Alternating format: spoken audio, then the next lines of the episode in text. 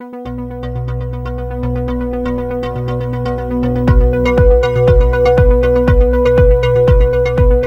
bienvenidos a Escuchai, podcast sobre inteligencia artificial. Mi nombre es Diego, me encuentran en De Arena C en Twitter y estoy junto a mi amigo Simón para el sexto episodio de Escuchai. ¿Cómo estás, Simón? Hola Diego, estoy muy bien, muchas gracias por la presentación. Mi nombre, como le dice Diego, Simón, y me encuentran en Twitter en arroba artificial. También nos pueden encontrar en Facebook en Escuchai Escuchai, en Instagram en Me Escuchai y en Twitter en arroba Escuchai. ¿De qué vamos a hablar hoy día, Diego? El capítulo de hoy es sobre robótica, un tema muy interesante que yo sé que tú tienes mucha experiencia en el, en el tema y la dinámica de hoy va a ser, te voy a hacer una serie de preguntas y tú nos vas a iluminar con tu conocimiento sobre el tema de robótica junto a inteligencia artificial. Wow, me la pones difícil, pero acepto el reto. Vamos con esas preguntas. Eh, Simón, antes de empezar con las preguntas, ¿nos puedes contar un poco sobre tu experiencia, tu background, tu, tu experiencia, tu formación y la relación que, que, tienes como en tu trabajo diario hoy en día con la robótica y la inteligencia artificial? Claro, mira, eh, te cuento. Yo partí estudiando ingeniería en informática en la Universidad de Conce y después de eso, bueno, hice mi magíster ahí también en ciencias de la computación. Y después de trabajar un tiempo en el lado oscuro, que también le dicen la, la, la industria, eh, volví al lado de la academia, de la ciencia, y me vine a Edimburgo a hacer un doctorado en inteligencia artificial. Ahí fueron mis, mis, mis acercamientos más directos con, con, la robótica. Después de eso hice un postdoc en, en la Universidad de Hertfordshire, en Londres, donde trabajé en un proyecto con robots eh, submarinos. Y ahora estoy en la Universidad de Edimburgo en el laboratorio RAD. ¿Qué significa? Autonomía y decisiones robustas. Ya. ¿Y, ¿Y, trabajan? Es basado en, en, robots. O sea, obviamente la autonomía y la decisión tiene que ver con eh, hacer que estas máquinas tomen sus decisiones propias y que las decisiones que, que ellos hagan eh, sean robustas, que quiere decir que cada vez que se ejecuten, si tú les cambias algunos parámetros o, el ambiente donde están ejecutando, todavía pueden tener resultado, el resultado esperado. Bien. Bueno, para empezar, Simón, ¿nos puedes contar qué es la robótica?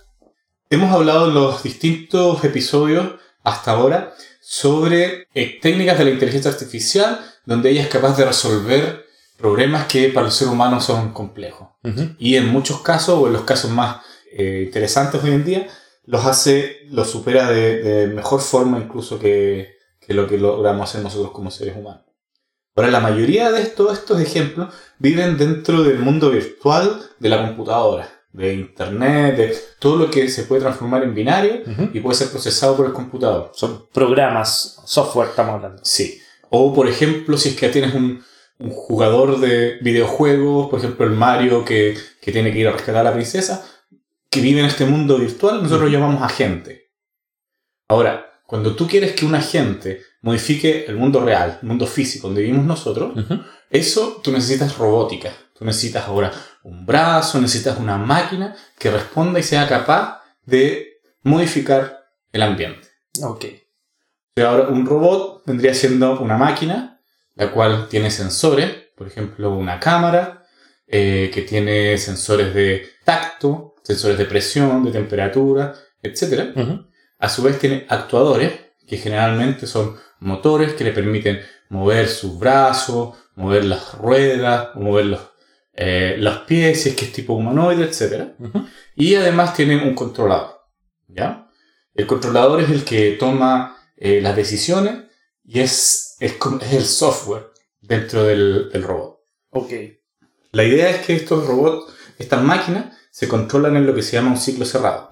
Que quiere decir que cada vez que ellos realizan una acción, uh -huh. ellos reciben desde el entorno del medio ambiente, reciben un nuevo set de sensaciones a través de sus sensores. Actualizan su velocidad, actualizan la temperatura, actualizan la, la imagen que ven a través de la cámara. Y ahora tienen nuevos datos, son procesados por el controlador y pueden tomar la decisión de la siguiente acción. A diferencia de otros sistemas que son sistemas abiertos donde se ejecuta la acción, pero sin tener el feedback desde, desde el medio a través de los sensores, en la robótica en general creemos que el, el, enfoque eh, correcto es que haya feedback, como el que tenemos los seres humanos. Ajá. Ver las consecuencias de las acciones que se van tomando. O calcularlas. Sí. Y características que más buscamos hoy en día es que puedan ser eh, adaptables. Es decir, que nosotros, ellos están presentes en algún eh, escenario en el cual no, hacían, no habían sido entrenados o no fue diseñada una solución para ellos y ellos logren solucionar el problema como lo hacemos nosotros, que somos muy capaces de generalizar. Con solo con una vez que te digan cómo pasar un líquido de un vaso a otro, tú puedes pasar muchos líquidos de uno a otro. Claro, por ejemplo. Eh, nosotros somos muy buenos para eso, pero las máquinas no. Y es uno de los eh, desafíos que tenemos por delante. Somos buenos para los shots, dices tú. ¿Cuál podríamos decir que es el objetivo de la robótica? ¿Para qué em, son útiles los robots? Mira, la idea general es que un robot eh, pueda venir y interactuar en el mismo ambiente que nosotros interactuamos, a, un, nivel de interacción parecida al del ser humano que tenemos con el, ambiente, y que nos pueda reemplazar o ayudar o hacer tareas que nosotros no queremos hacer. Entonces, eh, estos robots nos ayudarían en tareas repetitivas que el ser humano no es muy bueno para ellas. Nosotros tenemos este ciclo de descanso, dormir, etc. Tareas que no nos gusten hacer, Em, no sé si tú eres un fan de hacer tu cama todas las mañanas. Yo no tengo ningún problema. Pero eh, tareas que no nos gustan hacer, o quién se tiene que preocupar de limpieza industrial, por ejemplo. Y también eh, realizar tareas que para el ser humano son muy peligrosas.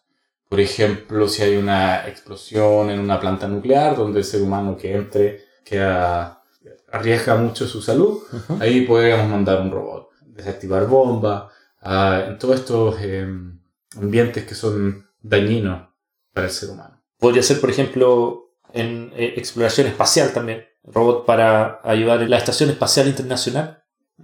Que entiendo que en Edimburgo están, tienen el robot Valkyria, que... que es el, el robot de la NASA, que fue construido, es una forma humanoide y está vestido de blanco como un astronauta. Y la idea es que este robot sea capaz de ayudar a los astronautas en, el, en, la, en la, estación espacial. Y objetivo que hay ahí, la apuesta que hay, es que no tienen que reconstruir la mm. estación espacial para un robot, sino que el robot es el que se tiene que adaptar a las necesidades que ya fueron suplidas por esta estación para los humanos. Claro, porque tiene forma humanoide más o menos la misma altura que, que un humano. Pesa. Como de un metro sesenta, setenta por ahí. No sé cuánto pesa, nunca lo tomaba en brazo. no, pesa bastante, yo leí las especificaciones. Eh, Simón, ¿cómo podemos clasificar los distintos tipos de problemas y soluciones eh, en el campo de, la robótica? Mira, problemas y enfoques hay bastantes. Sobre los problemas que tenemos en la robótica, uno es el que te comentaba inicialmente, que es que hacer una máquina que sea capaz de generalizar como generalizamos los humanos es un problema que todavía no, no podemos resolver. Nosotros le podemos enseñar eh, una vez hacer una tarea, un par de veces hacerla, y nosotros como seres humanos somos muy buenos para realizarla de miles de formas distintas, pero el robot todavía no. ¿Qué es lo que quiere, queremos decir con adaptabilidad? Otro de los problemas que tenemos es la autonomía física del robot. Por ejemplo, lo que hablábamos antes, que este robot, el Valkyria, que es un, un una pieza del estado del arte de la ingeniería robótica y aún así no tiene más de 20 minutos de autonomía. Entonces tiene, tiene todos estos problemas. Eh, yo clasificaría por una parte los problemas mecánicos y por otra parte los problemas algorítmicos o de cómo tomar decisiones, de la autonomía o del control. Otra de, las, de los enfoques que hay sobre, es, eh, sobre la robótica es, por ejemplo, el tipo de aprendizaje extremo a extremo, que es básicamente lo que conocemos como Machine Learning, donde puedes tener eh, los datos y a través de los datos, que son demostraciones, por ejemplo, puede el robot aprender. Ahora, ¿cuál es la gran diferencia entre Machine Learning, de, por ejemplo, entrenar una, un sistema que sea capaz de clasificar si hay un gato o no en la imagen con un robot, es que tú puedes procesar miles de datos en, el, en, en esta, en este sistema, en, en tu computador con tu GPU. Pero un, un robot, para generar esa cantidad de datos, tiene que estar operando por mucho tiempo. Entonces, ese, ese tipo de, de técnicas no se pueden traspasar tan rápido. Eh, otro tipo de, de enfoques que tenemos eh, es gente que piensa que los robots, en vez de, en vez de programar o de construir un robot que funcione al nivel de un adulto, es construir un robot al nivel de un niño y que ese niño empieza a desarrollarse, ese robot con esa mentalidad de niño empieza a aprender del- de su interacción con el ambiente. Ese tipo de aprendizaje se usa, por ejemplo, en los robots de, a- eh, de companionship, de acompañamiento, robots comerciales que se venden como a familias o a personas. Eso se espera que, eh, que ese tipo de robots aprendan un poco de la interacción que van teniendo todos los días. Pero esta idea es más de tener que es más fácil, o en teoría sería más fácil, para nosotros diseñar, construir un niño que construir un adulto. Entonces construimos un niño y lo dejamos que él se desarrolle.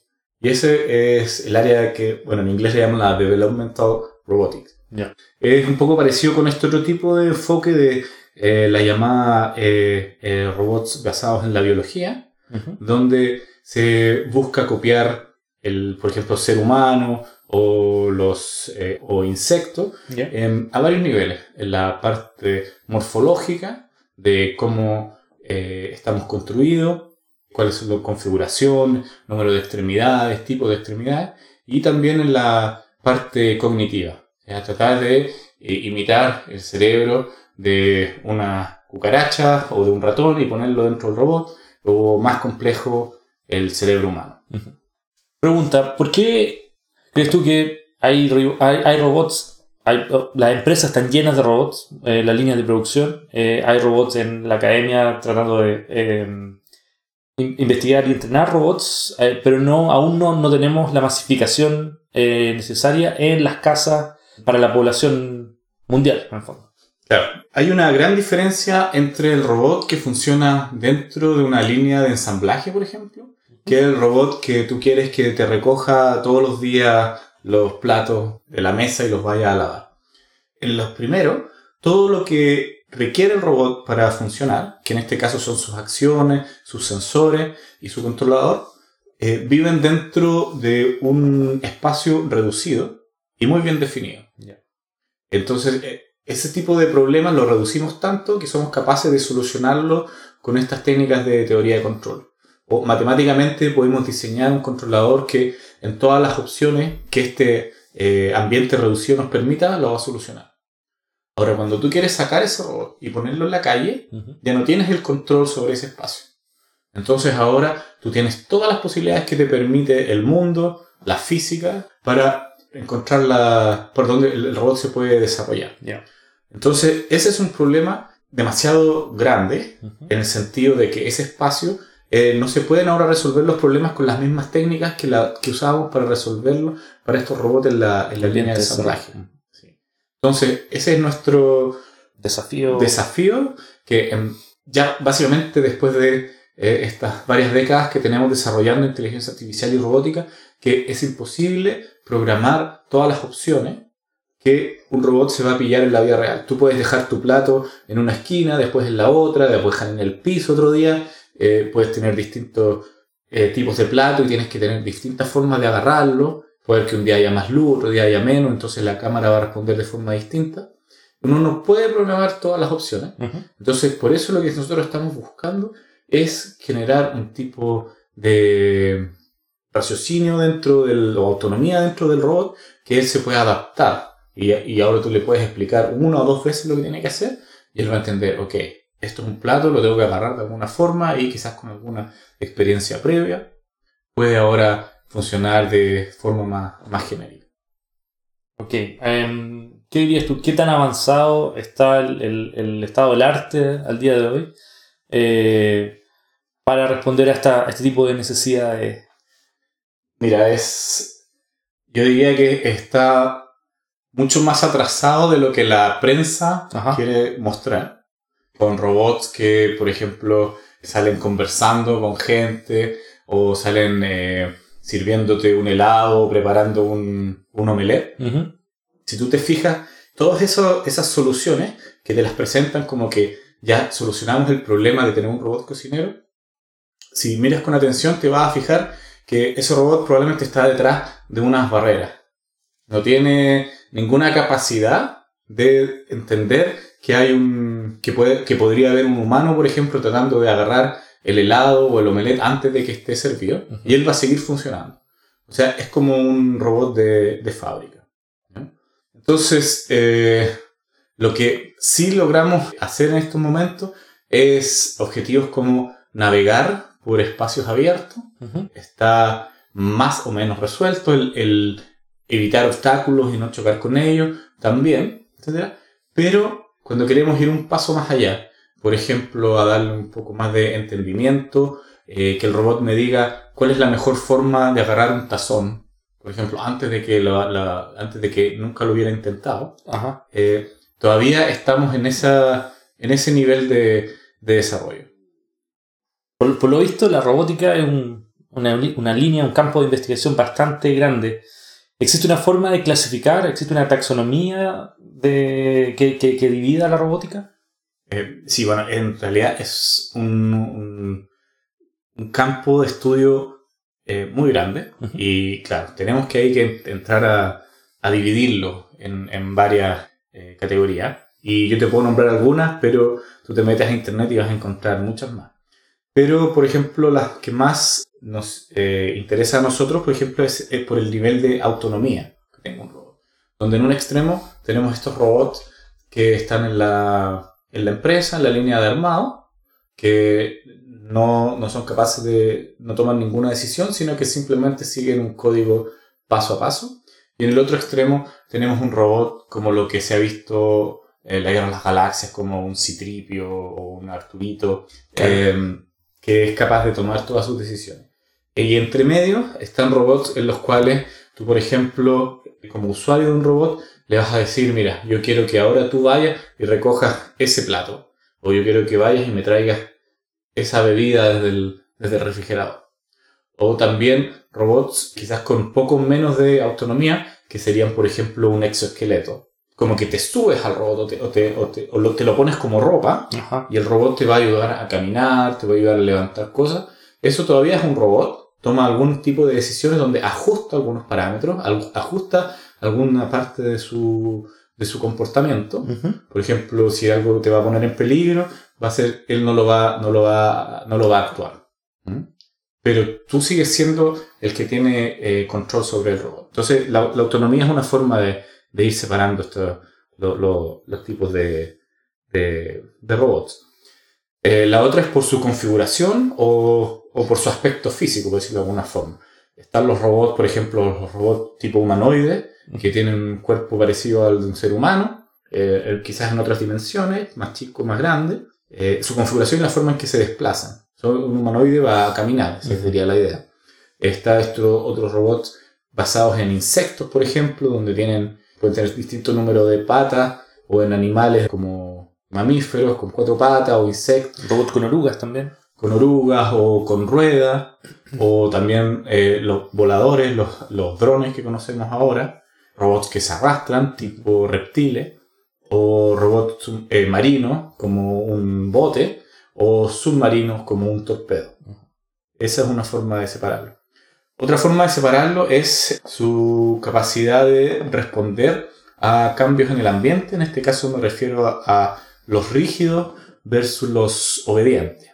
¿Cuál sería la, la idea? Es que un robot rígido va a llegar a una posición donde tú le vas a decir, muévete 10 centímetros, mueve tu brazo 10 centímetros, y él se va a quedar ahí y no va a haber nadie que lo pueda mover cambio, un obediente o compliant, el robot va a dejar, va a llegar a esa posición, pero si hay algo que lo mueva desde ese punto, él se va a desplazar quizás para evitar el contacto o se va a mover un poco para que el contacto no sea tan fuerte. Otra forma de, categorizarlo puede ser con el material que están hechos estos robots. Eh, tenemos robots duros hechos de metal, donde las articulaciones o los, eh, los actuadores son motores que ocupan mucha energía.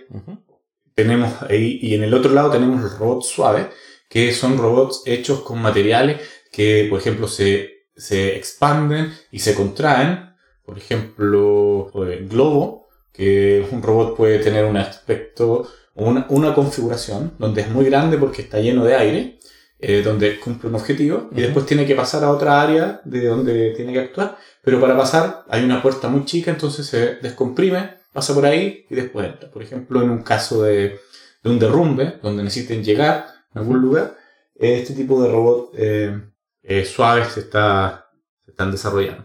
Y entre medio tenemos eh, de estos dos lados, tenemos los robots donde, por ejemplo, están trabajando en actuadores que son eh, parecidos a los músculos, donde logran tener potencia y, y, rápida aceleración para mover el, el, las partes del robot, pero a su vez siguen siendo obedientes. O sea, en este caso que pueden eh, responder a, al, al, contacto y no se quedan en el, mismo lugar y, se pueden transformar en un, en un, peligro.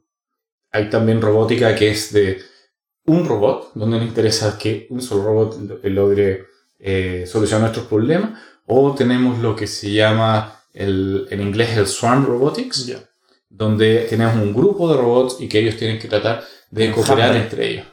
Un enjambre de robots donde ellos tienen que tratar de cooperar entre ellos para buscar la, la, mejor solución.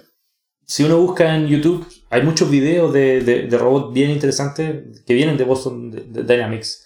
Eh, ¿Por qué crees tú que son tan espectaculares el funcionamiento que muestran en, los videos? ¿Es realmente así o...? Ayer salió un, un, nuevo video de su robot Atlas, que es una versión, es un robot humanoide, que sacaron ahora un video de él haciendo gimnasia o parkour saltando. Y es realmente impresionante lo que hace este robot. Se da una vuelta de carnero o girando hacia adelante, después salta y hace un giro en 360 grados. Ese tipo de, de capacidad son eh, muy pocos los robots, si es que no es el único, que lo logra hacer con, con esa dinámica. Ahora, la diferencia que tiene ese robot o con lo que nosotros hacemos en la academia es que en general las soluciones para ese robot no, son, no se adaptan. Eh, está muy bien diseñado y logra hacer el trabajo que está haciendo, pero si tú lo, lo quieres poner en otra situación, no, no, va a responder de tan, de tan buena eh, forma. Y en general también para hacer ese tipo de saltos con ese robot que eh, debe costar sus buenos millones de dólares. Sí, tienes que tener la capacidad económica para hacerlo, donde en los centros de investigación en general, aunque tienes la capacidad de conseguirte trabajar con un robot humanoide de ese tipo, si algo se rompe, quiere decir que estás tres meses sin poder trabajar porque tienen que venir a repararlo, tienes que enviarlo y qué sé yo. Entonces el nivel de cosas que se pueden hacer es, es distinto. Bueno, finalmente, para en este primer tema, del podcast. Hay que preguntar, hay que hacerse esta pregunta. Eh, generalmente sale en las conversaciones eh, sobre tecnología, sobre futuro. Pero ¿cuál es tu opinión? ¿Crees tú que habrá un levantamiento de los robots en el futuro? Como que nos van a atacar a la humanidad y nos van a subyugar. Algo así, como que van a tomar el control, van a rebelarse contra el mm. humano opresor que los tiene para trabajar solamente. Mira, yo creo que existe la posibilidad, como cualquier tecnología, de que termine siendo usada de forma negativa o por algunos grupos que terminen oprimiendo a otros grupos usando la tecnología. La pregunta de si va a existir este levantamiento de robots, yo creo que es una pregunta válida. La gente cuando la hace, yo creo que tiene la justo razón de, de hacerla y ya no es solamente una pregunta de ciencia ficción, ya no solamente está dentro de los libros de eh, Isaac Asimov, sino que eh, ya en nuestra área hemos empezado a eh, tener conversaciones con distintas áreas de la, investigación, eh, por ejemplo, con filósofos, con sociólogos, con políticos, para poder llevar esta, para poder mantener esta tecnología de forma segura. Yo creo que en la, en la práctica nos pondremos de acuerdo como humanidad hasta dónde queremos desarrollar este tipo de tecnología según nuestra forma de, o nuestro paradigma en el que vivimos de, de la robótica, no habría ninguna eh, restricción de fondo en la cual nos impida crear un robot que tenga conciencia, sentimiento, al mismo nivel que el, tienes tú, que el que tienes tú.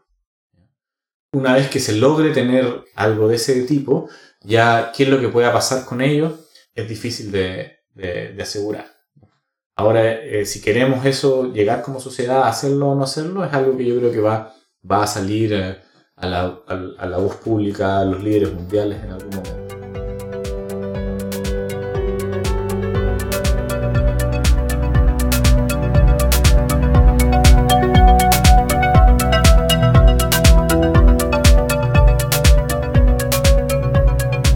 Bueno, Diego, eh, siguiendo con nuestro tema de la robótica, te quería llevar a que conversemos sobre Sofía, el robot de Arabia Saudita, donde a ella se le ha entregado la ciudadanía.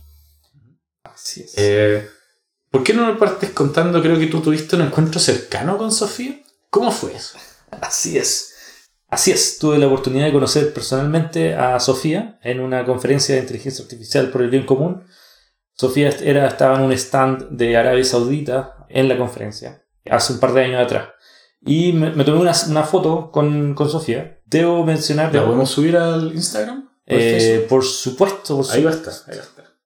Eh, debo, debo, mencionar que es una experiencia interesante que no, no me había pasado hasta, hasta esa hora. Es como aproximarte a, a, una persona, a un humano, pero que sabes que no es humano, eh, pero tiene reacciones. Te, te, mira, mueve los ojos, mueve como la, la cabeza mientras tú te, te, acercas porque los sensores sienten que tú te estás acercando, que algo se está acercando y te da una, da una sensación como de incomodidad mientras, mientras te acercas. Que eh, entiendo que es algo que se reporta en, en, los estudios que se hacen cuando humanos interactúan con robots. Sí, es eh, lo que se llama el Uncanny Valley. Sentí el Uncanny Valley eh, personalmente y es súper interesante me, tomé la foto, varias fotos, pero, pero, pero esa sensación es, algo que recuerdo de esa experiencia. Hay, hay como dos puntos aquí que, que son interesantes para hablar sobre Sofía.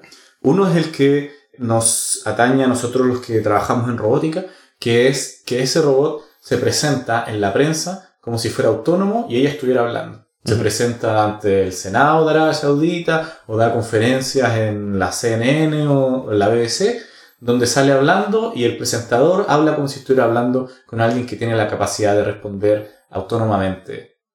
Pero la realidad es que detrás de ese robot hay alguien escribiendo las respuestas. Y lo que hace este robot es con un sistema de, de eh, texto al habla, pareciera que ella lo está hablando y pone alguna gesticulación, etc. Pero quien está haciendo el raciocinio detrás de ella es un robot. Lo que le llamamos, perdón, una imagen, lo que le llamamos el, el, el mago de Oz, el, el, efecto del mago de Oz. Si te acuerdas en la película está el mago de Oz, pero se cae la cortina y atrás está Oz eh, manejando al, al, al robot. Por todos los interesantes temas que ha levantado Sofía, son problemas morales, eh, donde por ejemplo a ella se le dio la ciudadanía en Arabia Saudita. Esto ha levantado bastante controversia porque por un lado se le da la ciudadanía a una máquina, tiene un pasaporte con la cual debería ser capaz de cruzar las fronteras entre países, pero además esto le da ciertos derechos a ella, en, justamente en un país donde la mujer no tiene los mismos derechos que un hombre. Entonces, eh, que haya pasado este, que se le dé este estatus, este eh, genera toda una controversia de se le, se le deberíamos darle o no derechos a los robots. Bueno, Diego, estamos llegando al final de este episodio. Muy entretenido. Eh, se quedan muchas cosas en el tintero. Es un tema bastante grande. Y los invitamos a que revisen los videos de Boston Dynamics. Son realmente espectaculares. Sí, están en, están en la descripción de los videos. Sí, los vamos a subir ahí. Si tienen tiempo y quieren revisar lo que se hace en Edimburgo, busquen también el RAD Lab, R-A-D Lab. Y pueden ver que, que algunas de las cosas que estamos haciendo. Sí. Háganos los comentarios del episodio, eh, qué les gustaría escuchar en un próximo capítulo y qué opinaron de, eh, del episodio de robótica. ¿Qué recomendaciones tienes para nuestros escuchaditos? Esta semana tengo dos recomendaciones relacionadas al capítulo de hoy. El- la primera recomendación es un documento en inglés llamado Ethically Aligned Design Principles. Es un documento eh, elaborado por un grupo de trabajo de la IEEE y básicamente contiene eh, mejores prácticas o recomendaciones basadas en investigación, en research aplicado, sobre cómo deberían ser el diseño de sistemas autónomos e inteligentes. Y la segunda, eh, la segunda recomendación es un paper bastante corto sobre la extensión de las leyes de Asimov. Asimov postuló tres leyes que luego extendió a una cuarta y este paper básicamente trata de resolver el problema del trolley. Este, este paper eh, intenta resolver ese, ese problema agregando una quinta ley. Se los recomiendo. Y tú, Simón, ¿qué traes para recomendaciones para esta semana? Yo, siguiendo también los temas de la robótica, eh, les recomiendo el libro de Sebastian Thrun, Probabilistic Robotics, Ujú. que es un muy buen comienzo de cómo manejar robots usando todas eh, las eh, usando estadísticas y probabilidades. Vamos a agregar todas las recomendaciones en los links del episodio. Y como ya es tradición en todos los capítulos de Escucháis, para terminar el capítulo de hoy tenemos el chiste de la semana, que esta vez es traído por Simón. Este chiste que traigo lo encontré en, en internet, en la página de Facebook de Big Data y Data Science Chile. Lo posteó el usuario llamado Walt- Walter Rudolph. Así que para él el reconocimiento, por lo menos por haberlo subido ahí. Están dos amigos conversando y uno le dice al otro, solía creer que la correlación implicaba causalidad. Luego di una asignatura de estadística y dejé de creerlo. Y le pregunta al amigo, Parece que esa clase te ayudó. Bueno, quizás. chao, chao. Nos la otra. Gracias, nos vemos